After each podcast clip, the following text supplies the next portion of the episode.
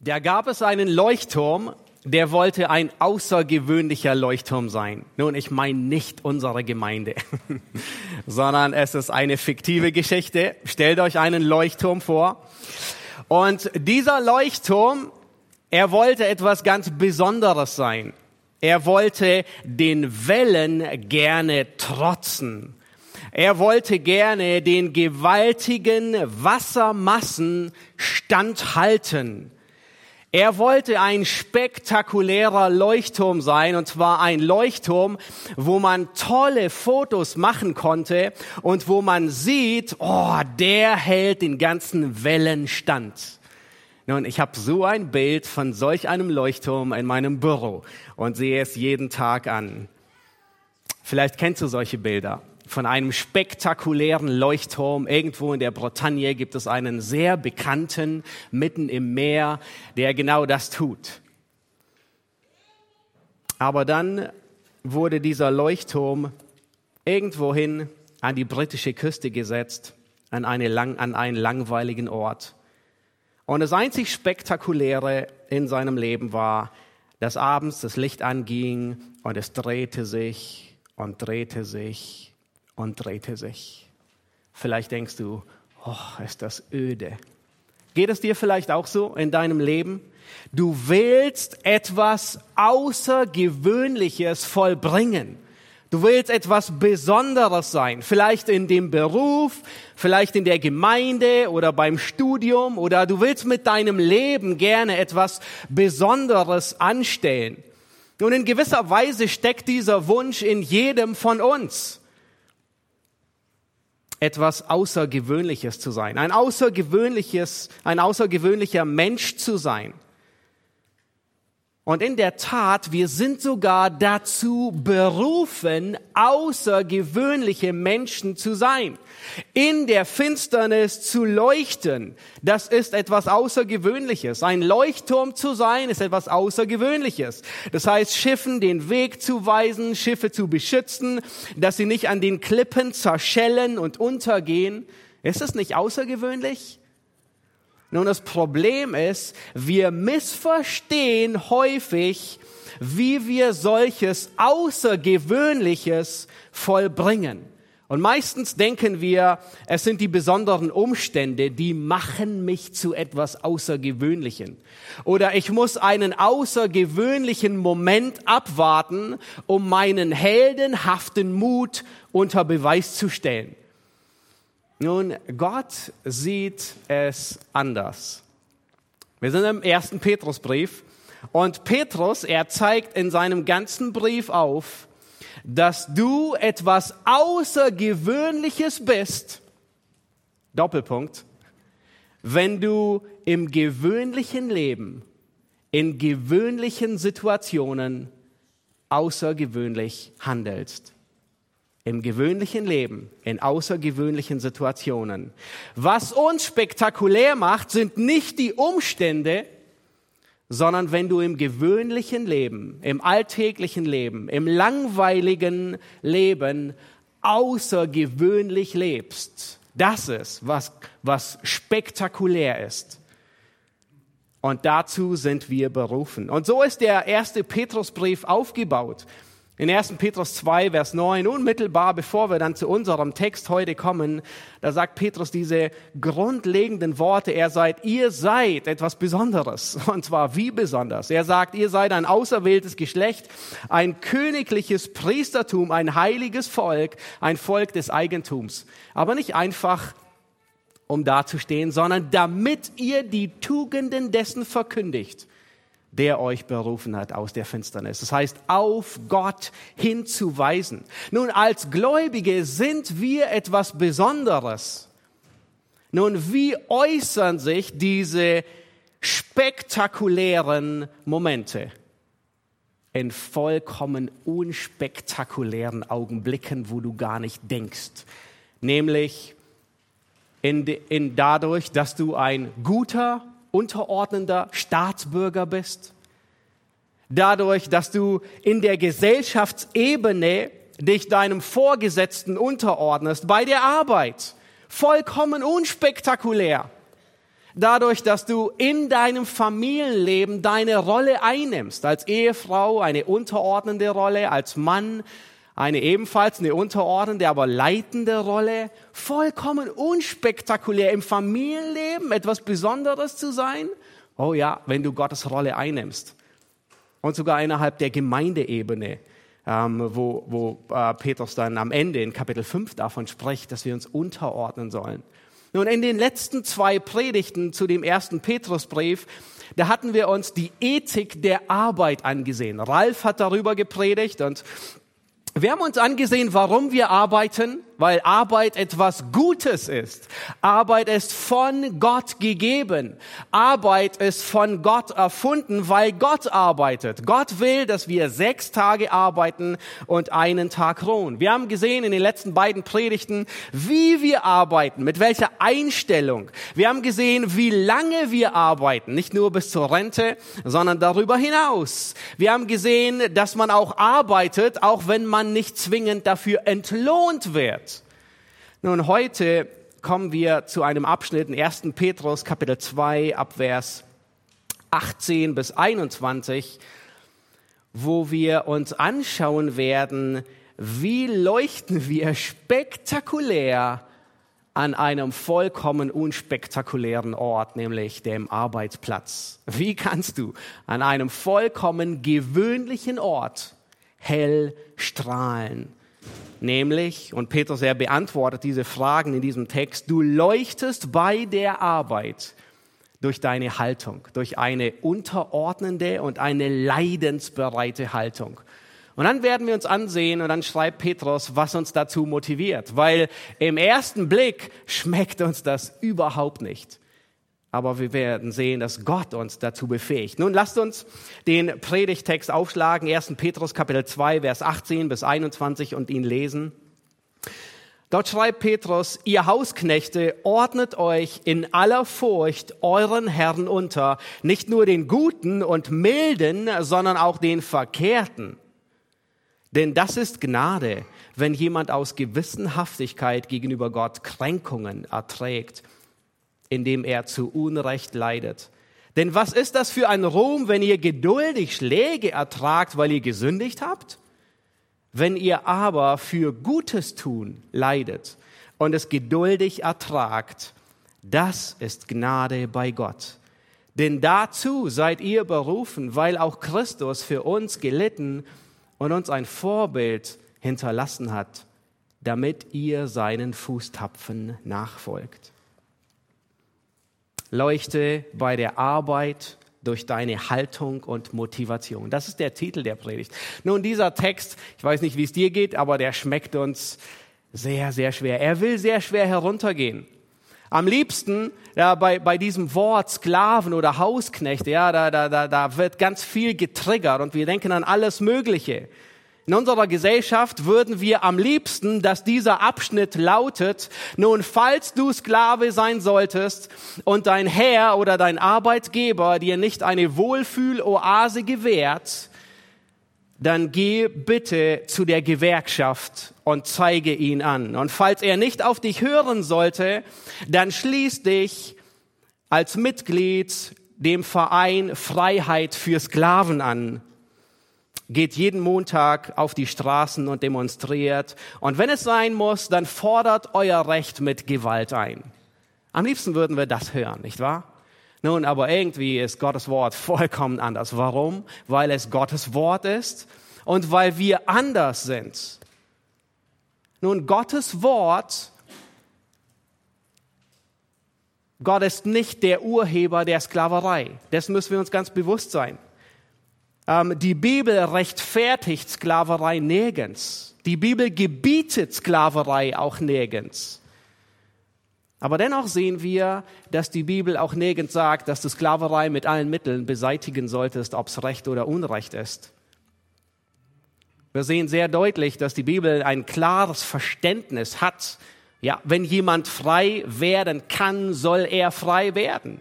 Die Bibel hat ein hohes Bild von der Menschenwürde, von der Freiheit, im Ebenbild Gottes geschaffen zu sein. Und gleichzeitig leben wir in einer verdrehten, vollkommen sündigen Welt, wo ausgebeutet, missachtet wird. Wir sehen im Alten Testament, dass Gott sehr deutlich kommuniziert und sagt, wenn sich jemand als Knecht verkauft, ein Israelit, dann soll er nach einiger Zeit wieder freigelassen werden. Wir sehen im Neuen Testament, ähm, wie Gott Sklaven gebietet und wie, was er Herren gebietet. Herren, gläubige Herren sollten nachsichtig mit ihren Sklaven umgehen. Wir sehen sogar, wir finden ein großartiges Beispiel, einen ganzen Brief im Neuen Testament, wo wir einen gläubigen Herren und einen gläubigen Sklaven haben. Der gläubige Herr hieß Philemon, der gläubige Sklave hieß Onesimus. Und offensichtlich war er Paulus nützlich geworden, obwohl er in seiner Vergangenheit ziemlich viele Dummheiten angestellt und seinem Herrn, dem gläubigen Philemon, ähm, äh, sehr zu Schaden gekommen ist. Und Paulus, er weiß, er hat kein Recht, aber er bittet äh, Philemon und sagt, hey, Onesimus ist mir wirklich nützlich. Du könntest ihm die Freiheit geben und ihn zu mir schicken. Das heißt, Gott hat eine hohe Sicht davon. Aber unser Text, der, er schockiert uns regelrecht.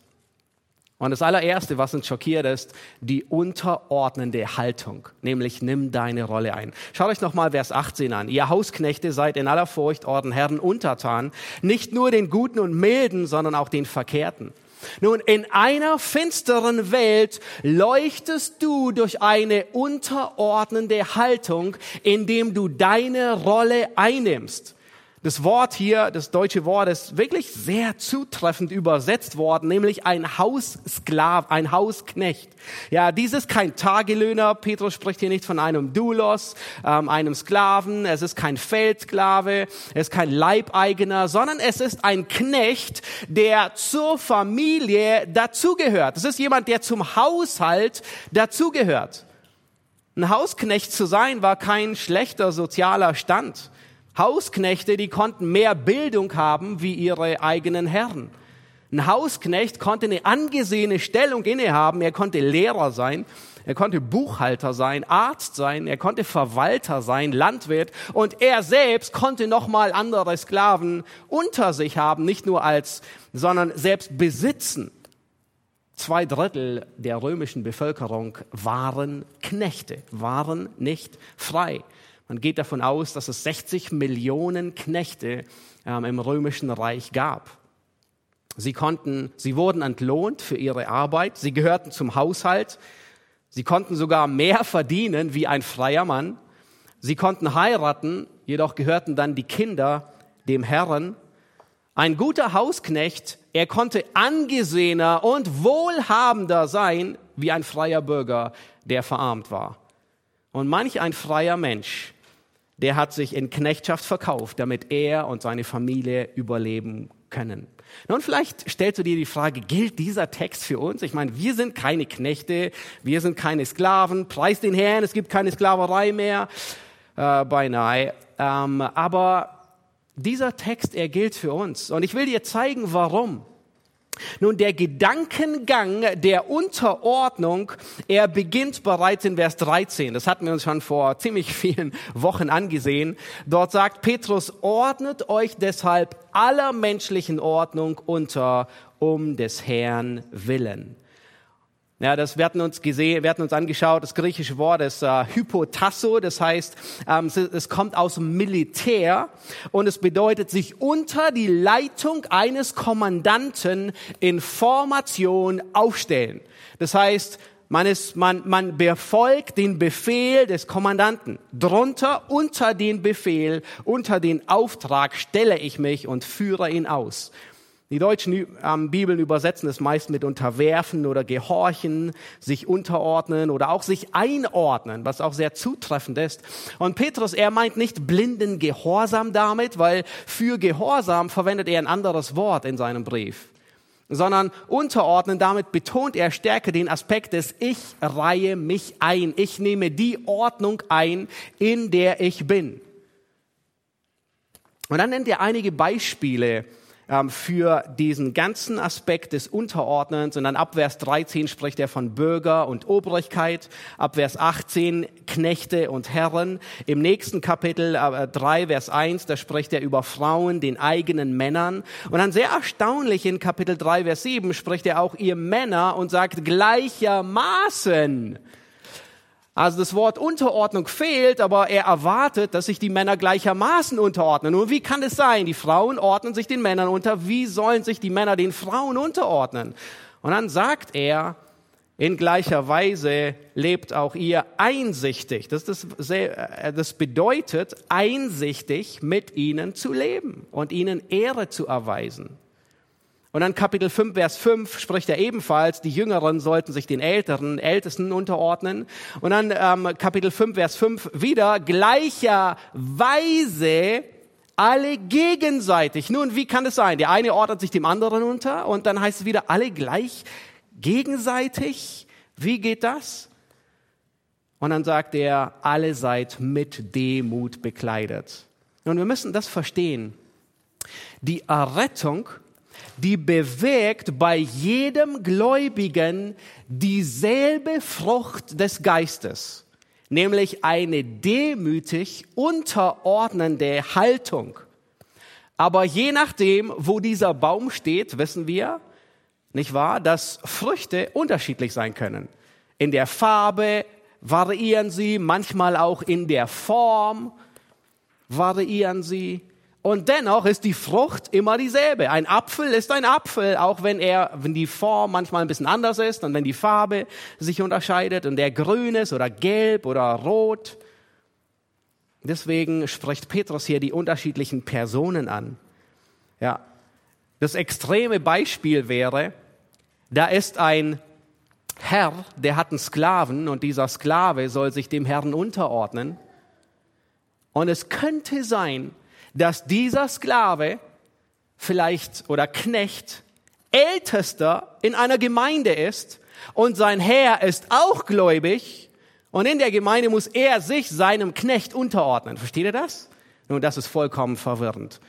Aber es gibt genügend Hinweise in der Kirchengeschichte, dass es solche Fälle tatsächlich gab. Nun, wie? Jeder sich dem, aber das geht doch gar nicht. Nun doch, weil die Frucht, die der Geist wirkt, ist dieselbe in jedem einzelnen Leben, aber je nachdem, wo du, in welcher Position du bist, welche Stellung du inne hast, welche Rolle du hast, nun kann sich das anders ausspielen. Die Frucht des Geistes ist bei Staatsbürgern dieselbe wie bei Knechten. Die Frucht des Geistes ist bei der Ehefrau und bei dem Ehemann genau dieselbe, auch wenn sie sich anders auswirkt und der Apfel vielleicht eine andere Form und eine andere Farbe hat. Die Frucht des Geistes ist bei Ältesten und Nicht-Ältesten dieselbe, auch wenn die Frucht eine andere Form, eine andere Farbe annehmen kann. Das heißt, ganz egal, wo du im Leben stehst, die Frucht ist dieselbe. Sie kann nur manchmal eine andere Form annehmen oder eine andere Farbe. Egal welche Rolle du hast, nimm eine demütige Haltung an. Das ist, was Petrus hier deutlich macht. Der Status eines Hausknechtes, er ähnelt sehr unserem Angestelltenverhältnis. Und deswegen ist der Text sehr gut anwendbar auf unser Arbeitsverhältnis. Ja, Arbeitgeber, Arbeitnehmer, aber nicht nur darauf. Er ist genauso anwendbar, wenn du Schüler bist und du bist in einer Schule und unter Lehrern. Er ist genauso anwendbar, wenn du ein Student bist und Professoren hast, die dich unterrichten. Er ist genauso anwendbar, wenn du eine Weiterbildung oder eine Ausbildung machst und du hast andere, die dich unterweisen, belehren, die dir sagen, was du zu tun hast. Aber dieser Abschnitt ist auch anwendbar, wenn du unentgeltlich für jemanden arbeitest oder wenn du ehrenamtlich irgendwo unterwegs bist. Dieselbe Art von Positionen. Ordne dich unter, nimm deine Rolle an. Vielleicht denkst du als Schüler, wenn du eine Vier in der Klassenarbeit bekommst, obwohl es eine Zwei hätte sein sollen, auch dann? Oder du denkst als Frau, auch wenn mein Ehemann nicht Acht gibt und mich nicht respektiert, als Arbeitnehmer, deinem Chef, auch wenn er etwas von dir erwartet, das wirklich dumm und Zeitverschwendung ist und du bist vollkommen überzeugt, es ist der Arbeit nicht wert. Oder als Christ, wenn du meinst, dass die Ältesten deine Erwartungen nicht erfüllen. Nun, Petrus, er sagt in diesem Abschnitt nicht, gehorche, sondern er sagt, ordnet euch unter. Und er appelliert an das Herz, an die Haltung und die Motivation, nicht auf den Schein nach außen. Nun, du kannst augenscheinlich dich unterordnen und im Herzen vollkommen rebellieren. Nun, als Schüler weißt du wahrscheinlich, ja, erfährst du das wahrscheinlich jeden Tag. Du kannst das tun, was der Lehrer von dir erwartet, aber nachher in der Pause schließt du dich den anderen Schüler an und verbal verarbeitet ihr ihn zu Kleinholz. Es ist möglich, nach außen hin gehorsam zu sein und im Herzen vollkommen sich aufzulehnen und zu rebellieren. So manch eine Frau kann in der Gruppe, wo man Gebetsanliegen teilt, mit den süßesten Worten, die jemals ihre Lippen verlassen haben, ihren Ehemann in Schutt und Asche legen. Kinder können nach außen hin brav und gehorsam sein, aber im Herzen verachten sie ihre Eltern. Du kannst nach außen hin das tun, was dein Arbeitgeber von dir verlangt, aber im Herzen verachtest du ihn, du respektierst ihn nicht. Wenn er weg ist und die Tür hinter ihm zugegangen ist, lästerst du mit deinen Arbeitskollegen über ihn. Du beschwerst dich im Kreis der Arbeitskollegen in der Pause. Du meckerst. Vielleicht verweigerst du sogar gewisse Arbeiten, aber sagst es ihm natürlich nicht ins Gesicht. Oder du ignorierst ihn. Nun, so manche Christen, die können so ein christliches Make-up tragen, aber mit ihren Worten spalten sie Gemeinden. Sie hintergehen die Leitung, sie übergehen andere. Das ist alles dasselbe. Nach außen hin eine schöne Fassade der Unterordnung, aber im Herzen und was daraus hervorkommt, maximale Rebellion. Nun, Petrus, er spricht nicht von äußerem Gehorsam, sondern der Fokus ist auf dem Herzen, auf einer unterordnenden, demütigen Haltung. Das heißt, sich unterordnen bedeutet, die Souveränität Gottes anzuerkennen. Anzuerkennen, dass Gott allmächtig ist, dass er dich auch nebenbei an den Ort gestellt hat, wo du gerade bist. Wenn du dich beschwerst, dann greifst du die Souveränität Gottes aus, auf. Ja, Philippa 2, Vers 14 sagt, tut alles ohne Murren und Bedenken, unter welchem dasselbe Beispiel, ihr leuchtet als Lichter in der Welt. Was tun wir, wenn wir uns nicht beschweren? Wir leuchten. Ja, tue alles. Nun, wir, wir müssen das nicht groß exegetisch definieren, was tut alles bedeutet. Einfach alles. 24-7. Jede Arbeit, jede Beziehung, jeden Termin, ohne Murren. Und wenn du deine Familie ruinieren willst, deinen Arbeitsplatz, deine Gemeinde, deine Freundschaften, deine Beziehung, dann finde einen Grund, der dir gestattet zu murren und du wirst es sicherlich ruinieren. Aber sei dir bewusst, jedes Mal, wenn du murrst, dann beklagst du dich über Gottes Souveränität. Entweder du denkst, Gott ist nicht souverän, oder du sagst, er ist souverän und es gefällt mir nicht, in welche Situation er mich hineingebracht hat. Vielleicht denkst du bei dir selbst, oh, du kennst nicht meinen Vorgesetzten. Du kennst meinen Lehrer nicht. Wenn du den kennen würdest. Nun, weißt du, Gott gebraucht ihn als ein Werkzeug in deinem Leben.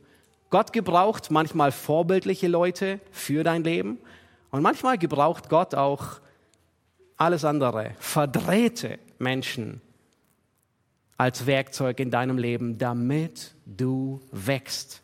Die sind uns meist nicht so lieb und wir wollen sie gerne umgehen aber Gott gebraucht sie. Er gebraucht Verdrehte. Ordne dich unter in der Position, wo du bist. Nun, Petrus erwartet nicht nur, dass du eine unterordnende Haltung einnimmst, dass du deine Rolle einnimmst, sondern er erwartet, dass damit einhergehen, und das ist, was uns wahrscheinlich am schwierigsten fällt und uns am meisten schockiert, er erwartet, dass du zweitens eine leidensbereite Haltung einnimmst. Das heißt, wenn du dich unterordnest, wenn du dich in diese Position, die du hast, mit allen Konsequenzen, wenn du die einnimmst, dann kann es geschehen, dass es dir schwer fällt. Dann kann es geschehen, dass du leidest und sogar Unrecht leidest. Das bringt uns zum zweiten Punkt. Schlagt Vers 18 und 19 und 20 auf. Und hier sehen wir eine leidensbereite Haltung, die Petrus erwartet. Ertrage unrechtes Leid. Er sagt nicht nur den Guten und Milden, sondern auch den Verkehrten. Denn das ist Gnade, wenn jemand aus Gewissenhaftigkeit gegenüber Gott Kränkung erträgt, indem er zu Unrecht leidet. Denn was ist das für ein Ruhm, wenn ihr geduldig Schläge ertragt, weil ihr gesündigt habt? Wenn ihr aber für Gutes tun leidet und es geduldig ertragt, das ist Gnade bei Gott. Wem sollen wir uns unterordnen? Den Milden, gar kein Problem. Den Guten, auch kein Problem. Nun, mit einem guten Vorgesetzten hat kein Mensch ein Problem. Da gibt es Arbeitgeber, die verwandeln ihre Arbeitsstelle in eine regelrechte Wohlfühloase. Da ist eine Kaffeemaschine für die Mitarbeiter. Ähm, da sie organisieren ein tolles Mittagessen für die Mitarbeiter. Ähm, sie haben eine Chill-Ecke, wo man sich zurückziehen kann.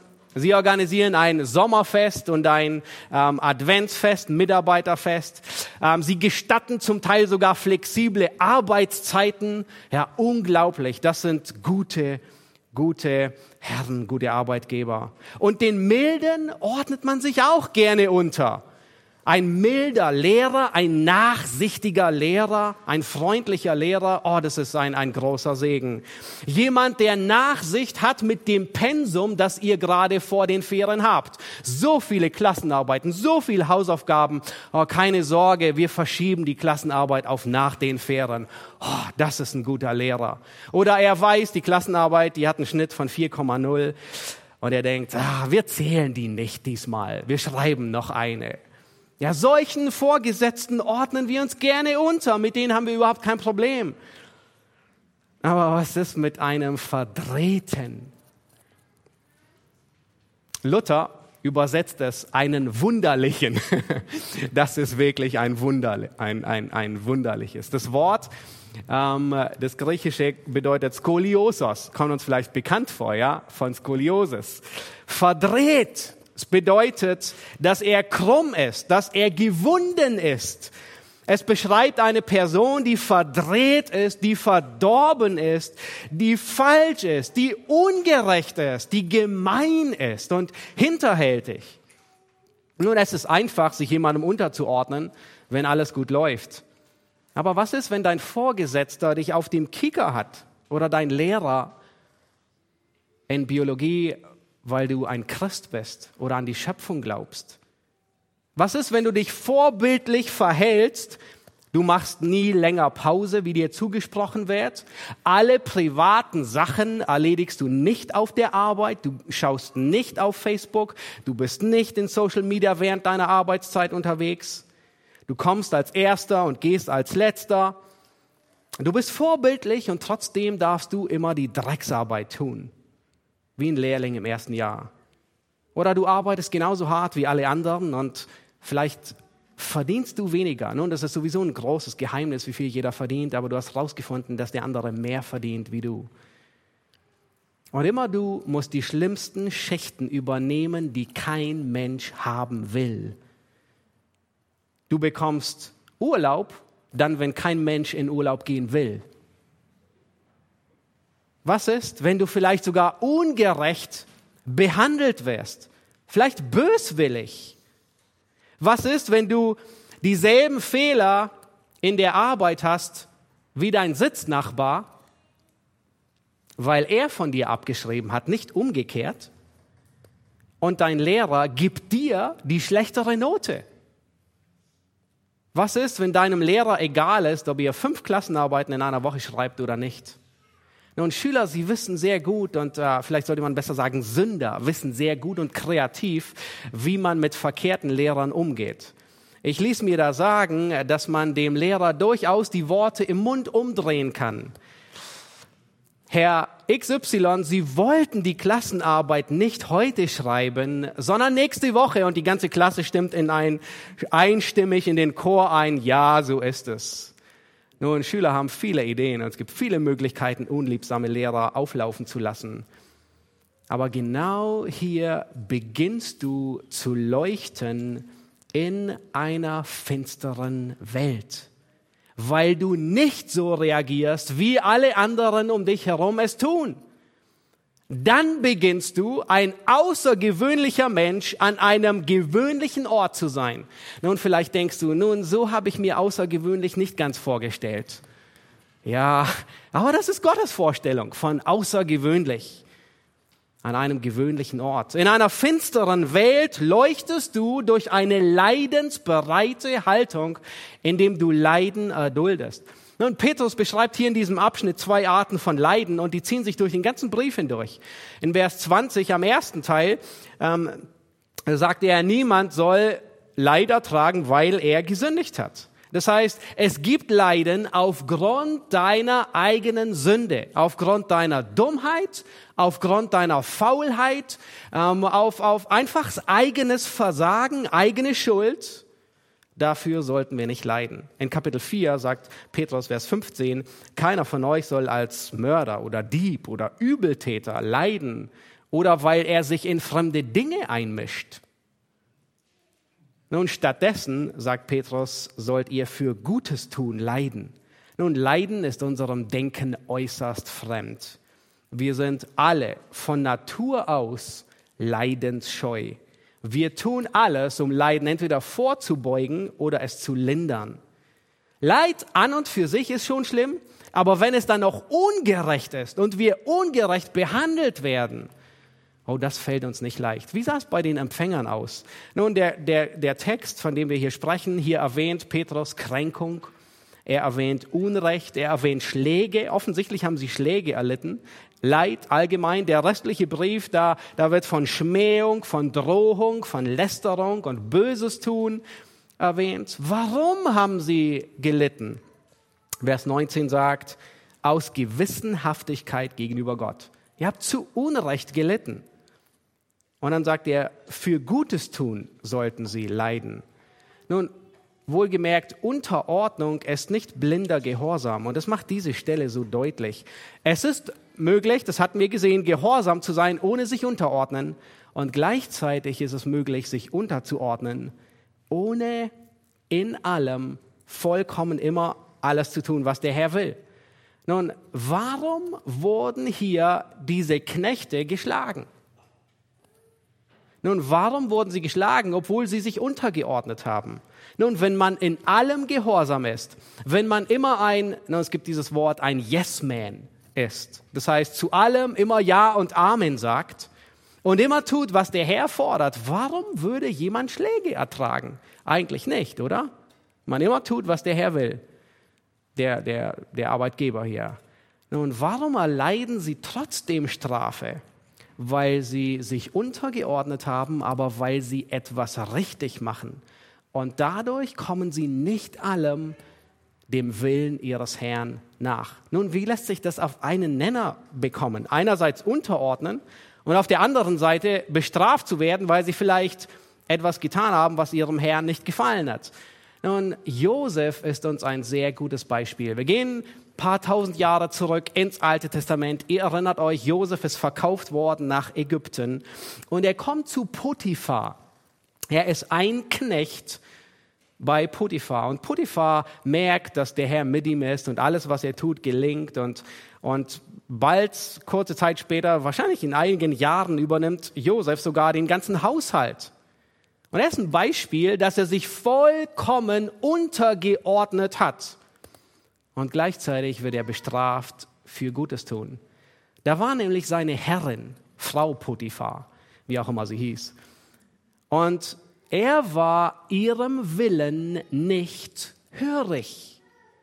Sie wollte mit ihm liegen. Und er wollte nicht. Es war nicht richtig. Wir wissen nicht, ob es das ägyptische Gesetz vorsah, dass Sklaven, dass Frauen mit ihren Sklaven tun und lassen konnten, was sie wollten. Wissen wir nicht. Aber für ihn war es von Gott nicht richtig. Er hat Gutes getan. Er hat das Richtige getan. Er hat den Willen Gottes getan und er wurde dafür bestraft. Ich meine, er hätte hingerichtet werden können, aber er wird einfach nur in Knast geschickt, wo es noch schlimmer ist. Er wurde ungerecht behandelt und er erlitt es, ohne sich zu beschweren, ohne zu lästern. Wir sehen, wenn jemand gerettet ist, dann wägt der Heilige Geist dieselbe Frucht in seinem Leben. Im Leben von Josef als Sklave und ein paar Jahre später war er Regent über ganz Ägypten. Und es war dieselbe Frucht, die in ihm wägte. Auch wenn die Frucht hier ein bisschen anders aussah wie da in der Position. Es ist dieselbe. Ob Josef Sklave war oder Herr, die Frucht manifestiert sich unterschiedlich in den Situationen, aber es ist dieselbe. Nun, wie sah das bei den, bei den Zuhörern von 1. Petrus aus, im Leben der Empfänger? Nun, unterordnen bedeutet nicht ein Yes-Man zu sein, zu, zu allem Ja und Amen zu sagen, sondern unterordnen und doch Gottes Willen zu tun. Wir wissen nicht, was genau es war, aber vielleicht wurde von einem Hausknecht erwartet, dass er die Feldknechte schlecht behandelt. Vielleicht sollte er sie schlagen, damit sie mehr arbeiten. Vielleicht sollte er ihnen noch mehr Lasten auflegen. Und der gläubige Knecht, er hat es nicht getan, weil er nicht guten Gewissens sie noch mehr ausbeuten konnte. Und an, anstelle dessen wurde er geschlagen und hat er Leid ertragen, ungerecht. Wir wissen es nicht. Vielleicht gab es eine Abmachung zwischen dem Knecht und seinem Herrn, dass er Sonntagmorgen frei bekommt für den Gottesdienst, um ihn zu besuchen. Und sein Herr hat ihn gelästert, hat ihm das Leben zur Hölle gemacht, es schwer gemacht, dass er kaum den Gottesdienst Sonntagmorgen besuchen konnte. Offensichtlich haben sie gelitten dafür, dass sie das Richtige getan haben, den Willen Gottes umgesetzt haben. Und dieses Thema, Leiden um der Gerechtigkeit willen, ist ein großes Thema im ersten Petrusbrief. Es wird dreimal wiederholt. Kapitel 3, Vers 14. Doch, ist ein wichtiger Vers, den man auswendig lernen kann. Wenn ihr auch leiden solltet um der Gerechtigkeit willen, glückselig seid ihr. Und dann sagt Petrus, ihr drohen, aber fürchtet nicht. Und lasst euch nicht beunruhigen. Das heißt, wenn du tust, was richtig ist, wenn du den Willen Gottes tust, dann sollst du keine Angst haben. Dann sollst du dich nicht einschüchtern lassen. Kapitel 3, Vers 17. Es ist besser für Gutes tun zu leiden. Kapitel 4, Vers 13. Glückselig seid ihr, wenn ihr geschmäht werdet um des Namens Christi willen. Nun, sie sollten nicht erpressen. Sie sollten nicht Böses tun. Und dann schlagt Kapitel 3, Vers 8 auf. Und in gewisser Weise laufen alle Aufforderungen zur Unterordnung der Obrigkeit, Sklave, Herr, Ehefrau, Ehemann, alles gipfelt in diesem Vers. Und dort, dort sagt Petrus, endlich aber seid alle gleichgesinnt. Das heißt, dieses endlich aber bedeutet, nun schlussendlich, bei all dem, was ich sagen will, hier ist das Fazit. Und dann sagt er in Vers 9, schaut euch an, Vers 9, 3 Vers 9, vergeltet nicht Böses mit Bösem oder Schmähung mit Schmähung, sondern im Gegenteil segnet, weil ihr wisst, dass ihr dazu berufen seid, Segen zu erben. Das heißt, Petrus will, das ist das Anliegen in allen Beziehungen, Petrus will, dass du nicht Böses mit Bösem bekämpfst, sondern dass du segnest, weil du weißt, dass du Segen erben wirst. Und dann sagt er in Kapitel 3, Vers 10, denn wem das Leben lieb ist und wer gute Tage sehen will, der bewahre seine Zunge, seine Lippen, dass sie nicht trug reden er wende sich ab und tue Gutes, er suche den Frieden und jage ihm nach. Und dann nennt er den Grund, Vers 12, denn die Augen des Herrn sehen auf die Gerechten und seine Ohren hören auf ihr Flehen. Das Angesicht des Herrn wird aber gegen die gerichtet, die Böses tun. Das ist genau das, was wir vorhin in der Schriftlesung in Psalm 9 gehört haben. Gott vergisst Unrecht nicht. Gott vergisst Unrecht nicht. Seine Ohren sind auf die gerichtet, die zu ihm flehen. Gott will nicht, dass wir Böses mit Bösem vergelten. Chris Müller, ähm, er schreibt, das ist ein Zitat von ihm, nirgendwo in der Heiligen Schrift wird Rebellion oder Revolution gerechtfertigt um Freiheit, Chancen, wirtschaftliche, soziale oder politische Rechte zu erlangen. Der Schwerpunkt des Neuen Testaments liegt darauf, die verwandelnde Kraft Gottes durch das eigene Leben zu demonstrieren, indem man nach dem Evangelium der Gnade lebt und es weitergibt. Nun, Leiden ist schwer, ungerecht leiden ist noch schwerer. Aber was motiviert uns dazu? Was macht uns willig, dass wir bereit sind, sogar Unrecht zu leiden? Na, das führt uns zum nächsten Punkt zu der Motivation durch die Gnade. Die Gnade Gottes motiviert uns. Der dritte Punkt, motiviert durch Gnade, strebe Gott zu gefallen. Nun, in den, lass uns die, die Verse noch einmal lesen, Vers 18 und 19. Und in diesen beiden Versen, da werden drei Dinge genannt, die uns motivieren, sogar Unrecht zu leiden. Ihr Hausknechte seid in aller Furcht euren Herren untertan, nicht nur den Guten und Milden, sondern auch den Verkehrten. Denn das ist Gnade, wenn jemand aus Gewissenhaftigkeit gegenüber Gott Kränkung erträgt, indem er zu Unrecht leidet. In Vers 18, da sagt er, ihr Hausknechte seid in aller Furcht dem Ordenherren untertan. Nun, hier geht es nicht darum, dass die Knechte ihren Herrn, den irdischen Herrn, den Arbeitgeber oder wer auch immer fürchten, dass sie Angst haben vor ihm. Nein, Petrus, er gebraucht das Wort Furcht nie für Menschen. Ja, der ganze Kontext macht es deutlich. Das heißt, wer auch immer dein Lehrer, dein Boss, dein Arbeitgeber, dein Vorgesetzter ist, der Grund, warum du dich unterordnest, ist Gottes Furcht. Die Furcht vor Gott und nicht vor ihm. Nicht, du fürchtest dich nicht, weil du in seiner Macht stehst, Du ordnest dich ihm nicht unter, weil er deinen nächsten Urlaub genehmigt oder nicht genehmigt. Du ordnest dich nicht unter, weil er deine Beförderung genehmigt oder nicht. Auch nicht, weil er dich feuern kann oder nicht. Auch nicht, weil es in seiner Macht steht, dir eine gute Note zu geben oder nicht. Sondern der Grund für die Unterordnung ist Gott. Du strebst Gott zu gefallen. Das ist Gottesfurcht. Wenn du wissen willst, wie reif du im Glauben bist, dann stell dir die Frage, wie verhalte ich mich, wenn niemand zusieht? Und dann in Vers 19 sagt er, wenn jemand aus Gewissenhaftigkeit gegenüber Gott.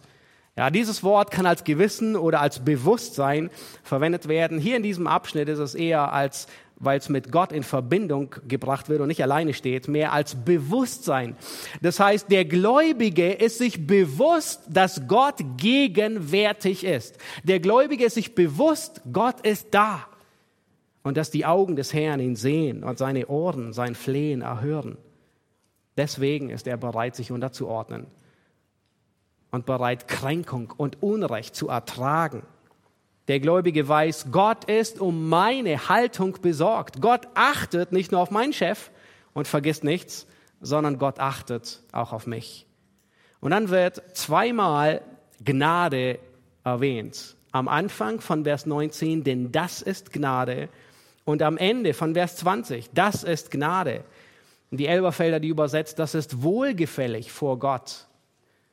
Nun, wir haben kein Problem, dass wir Segnungen als Gnade annehmen, oder? Beschwert sich jemand, wenn er Segnungen als Gnade empfängt?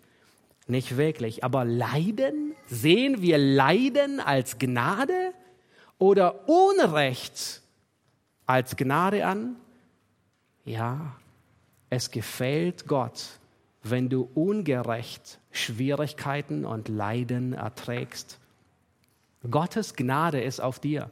Gottes Wohlwollen ist auf dir. Und durch dein Leiden wird anderen Gnade zuteil. Paulus, er hatte so starke Einschränkungen, Leiden, und er bittet den Herrn, sie wegzunehmen. Dreimal bittet er den Herrn. Paulus, ich meine, der Apostel mit den meisten Geistesgaben. Ja, wenn wir denken, jemand betet und Gott erhört, dann Paulus. Und wisst ihr, was Christus zu ihm sagt? Paulus schreibt, Jesus sagte, lass dir an meiner Gnade genügen. Denn meine Kraft wird in der Schwachheit vollkommen. 2. Korinther 12, Vers 9. Wir müssen immer wieder lernen, dass Selbstschwäche, Selbstleiden, Selbstungerechtigkeit als Gnade Gottes angesehen wird. Irgendwie geht es uns nicht wie bei den Kindern. Da bei den Kindern sagt man einmal, hast du Fahrradfahren gelernt, du verlernst es nie. Kennt ihr das? Man setzt sich Jahre später wieder drauf und man fährt los. Als Christen verlernen wir es so schnell, dass wir uns an Christus erfreuen, dass er unsere Freude ist. C.S. Lewis, er schreibt, wir sind wie Kinder, die denken, dass ihre Spielsachen sie glücklich machen. Kennen wir, können wir nachvollziehen, nicht wahr? Und die ganze Welt ihr Kinderzimmer ist. Und irgendwann muss uns aus diesem, irgendetwas muss uns aus diesem Kinderzimmer herausholen, in das Leben der anderen hineintreiben. Und dieses etwas ist Leiden. Irgendetwas muss uns immer wieder aus unserem Kinderzimmer herausholen und uns zu Christus bringen, damit wir unsere Freude, unsere Zufriedenheit an ihm finden. Und Gott benutzt nicht selten Leiden dafür, uns immer wieder dahin bringen. Wir verlernen es, an Gott allein unsere Freude zu haben. Nun, Gottes Gnade, sie motiviert dich, Leid zu ertragen, weil du sie empfangen hast und weil du sie weitergeben willst. Du strebst Gott zu gefallen.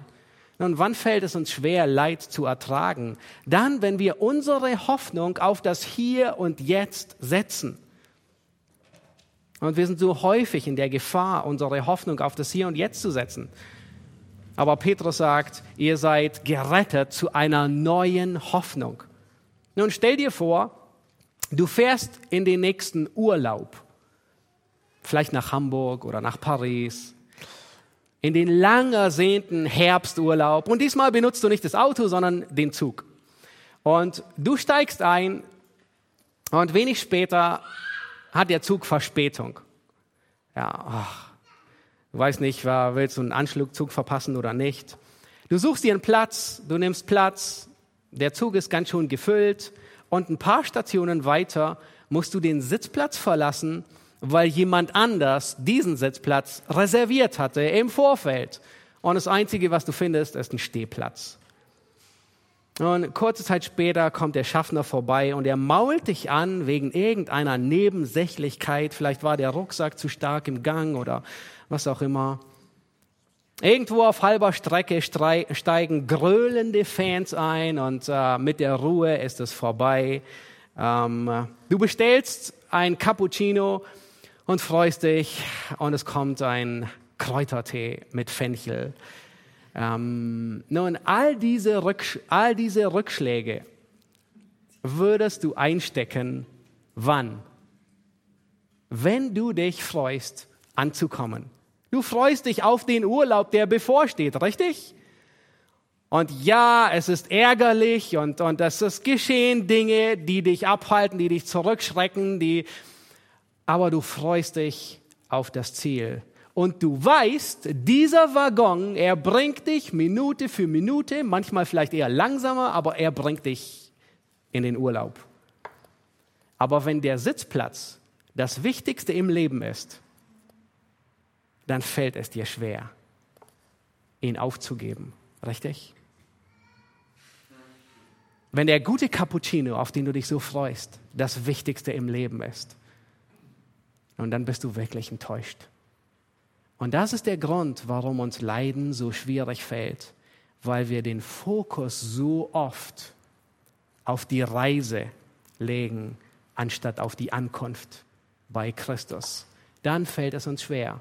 Ja, wir können die Reise genießen, einen guten Cappuccino, aber Gott bringt immer wieder Hindernisse in unser Leben, damit wir wissen, erinnert werden, unser Ziel ist die Ankunft bei ihm. Unser Urlaub, bei ihm zu sein, anzukommen und nicht die Unterbrechungen unterwegs.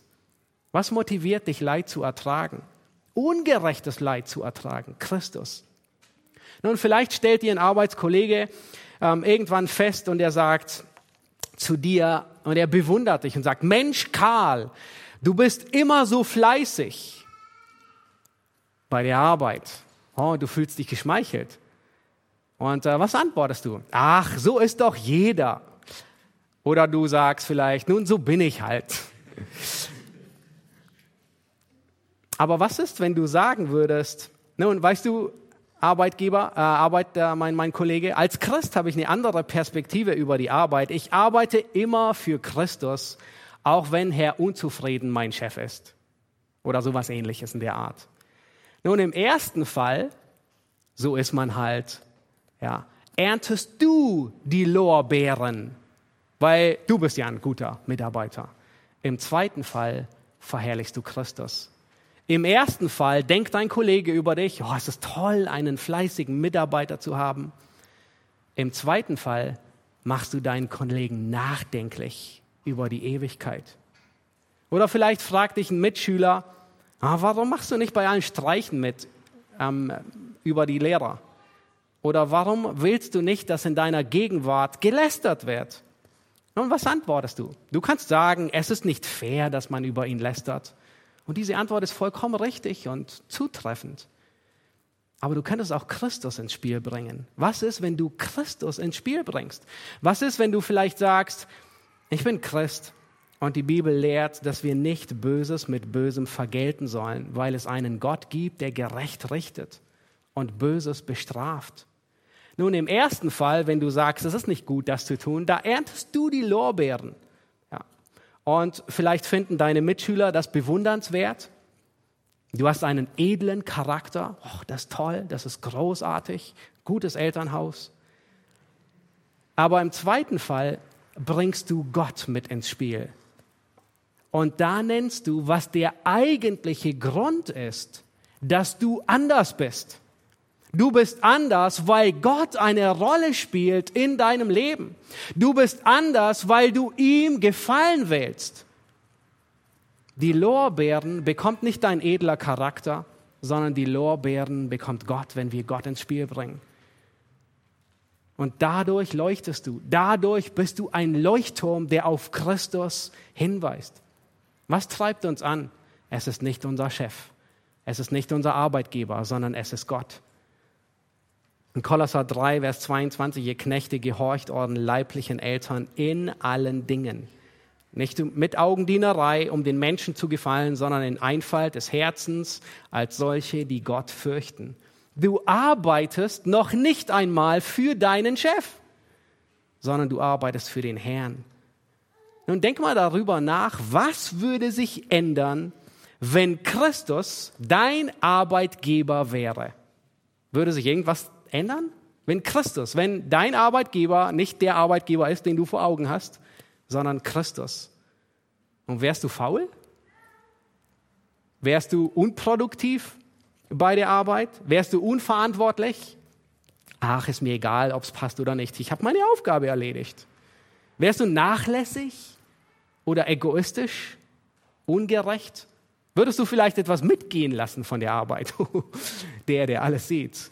Würdest du lügen, wenn Christus dein Arbeitgeber wäre? Würdest du schummeln? Nun, Christus ist nicht nur dein Arbeitgeber bei der Arbeit, sondern auch zu Hause. Vielleicht denkst du, okay, wenn Christus mein Arbeitgeber wäre, dann würde ich zwei Stunden am Tag mehr auf der Arbeit sein, um ihm wirklich gut zu dienen. Aber nein, er ist auch zu Hause dein Boss. Oh, okay, dann geht die Rechnung nicht auf. Dann denkst du, okay, dann, dann bin ich zu Hause noch mal zwei Stunden mehr. Aber nein, er ist auch in der Gemeinde dein Arbeitgeber. Du denkst, okay, ich bin auch in der Gemeinde zwei Stunden länger. Und nein, er ist auch in allen Beziehungen dein Herr. Und wir sehen, die Rechnung geht nicht aus. Das heißt, da, wo wir dienen, dienen wir mit vollem Einsatz Christus. Weil er ist mein Arbeitgeber in allem, in allen Bereichen meines Lebens. Nun, was in der Welt motiviert uns, einem verdrehten Vorgesetzten uns unterzuordnen, sogar ohne Recht zu leiden, die Gnade Gottes. Und das Letzte ist unsere hohe Berufung. Vers 21, und das ist der vierte Punkt. Was uns motiviert, ist die hohe Berufung, folge dem Vorbild Jesu. Vers 21, da sagt Petrus, denn dazu seid ihr berufen, weil auch Christus für uns gelitten und uns ein Vorbild hinterlassen hat, damit ihr seinen Fußtapfen nachfolgt. Und Petrus, er, er erinnert uns an den wirksamen Ruf unserer Errettung. Du bist berufen. Und wir sind berufen, dem Vorbild Jesu zu folgen. Fußtapfen, musste nachgucken, was damit gemeint ist, aber das ist in gewisser Weise eine Spur, die jemand hinterlassen hat und du folgst einfach dieser Spur. Du gehst dieselbe Strecke, du nimmst denselben Trampelpfad wie er oder wie am, am Strand trittst in dieselben Fußspuren hinein. Christus ist unser Vorbild. Nun, Theo wird in der kommenden Predigt auf diese Verse eingehen. Aber wenn wir mit Ungerechtigkeit konfrontiert würden, was würden wir am liebsten tun? Wenn dir Unrecht geschieht, nun am liebsten würdest du es erwidern, richtig? Aber vielleicht würdest du es auch beenden wollen. Das ist gut. Aber wie? Wie hat Jesus auf Ungerechtigkeit reagiert? Nun, das sind die Verse, die noch kommen werden, auf die freuen wir uns. Aber es heißt dort, er hat keine Sünde getan. Christus hat auf Unrecht nicht mit Unrecht reagiert. Er hat auf Sünde nicht gesündigt, um darauf zu reagieren. Er hat keine Sünde getan. Und dann heißt es, als er litt, da drohte er nicht. Auch wenn jemand drohen konnte, dann war es Christus. Stellt euch vor, er hätte so recht gehabt. Oh, ihr werdet schon noch sehen, was euch blüht, hätte er am Kreuz sagen können. Er hätte sagen können, ihr habt keine Ahnung, was 70 nach Christus über euch kommen wird. Das Gericht Gottes. Er hätte sagen können, würdet ihr wissen, dass ich am Ende der Tage auf dem großen weißen Thron sitze und euch richte, ihr würdet nicht so mit mir umgehen. Er hat nichts davon getan. Er hat nicht mal gedroht, sondern es ertragen wie ein stummes Lamm. Jesaja 53 beschreibt es so. Dieser Text, er fordert uns ganz schön heraus, dieser Abschnitt. Er, ist, er lässt uns, er geht uns schwer herunter. Nun, bedeutet dieser Text, dass Ungerechtigkeit akzeptiert werden soll? Dass man sich einfach beugt? Dass Boshaftigkeit immer davon kommt? Dass sie nie geahndet wird? Gestattet dieser Abschnitt, dass Angestellte ausgebeutet werden? Nun, niemals. Kolosser 4, Vers 1 und Jakobus 5, Vers 1, das sind ähm, spezifische Texte an die andere Seite, an ihr Herrn oder ihr Reichen, die ihr anderen Arbeit gebt und so weiter. Aber das Hauptanliegen, das Petrus hier trägt, ist, dass wir nicht Böses mit Bösem vergelten, dass der gläubige Christ sich selbst rächt, sondern er soll die Rache Gott übergeben, sich einem verkehrten Herrn unterzuordnen bedeutet nicht, dass man Ungerechtigkeit akzeptiert. Das bedeutet nicht, dass Gott ihn toleriert, ihn ungestraft davonkommen lässt. Niemals. Gott will aber, Gott beabsichtigt, dass du Sünde nicht mit Sünde bekämpfst. Und es ist sehr tröstend, wie Petrus hier spricht. Er, er nennt Ungerechtigkeit Ungerechtigkeit. Er beschönigt nichts, er kehrt nichts über, unter den Teppich. Er sagt nicht, ach, weißt du, tu einfach so, als wärst du nie verletzt worden. Er sagt nicht, denk an etwas anderes, denk nicht mehr dran, sondern er nennt Ungerechtigkeit Ungerechtigkeit. Er nennt Böses Böses.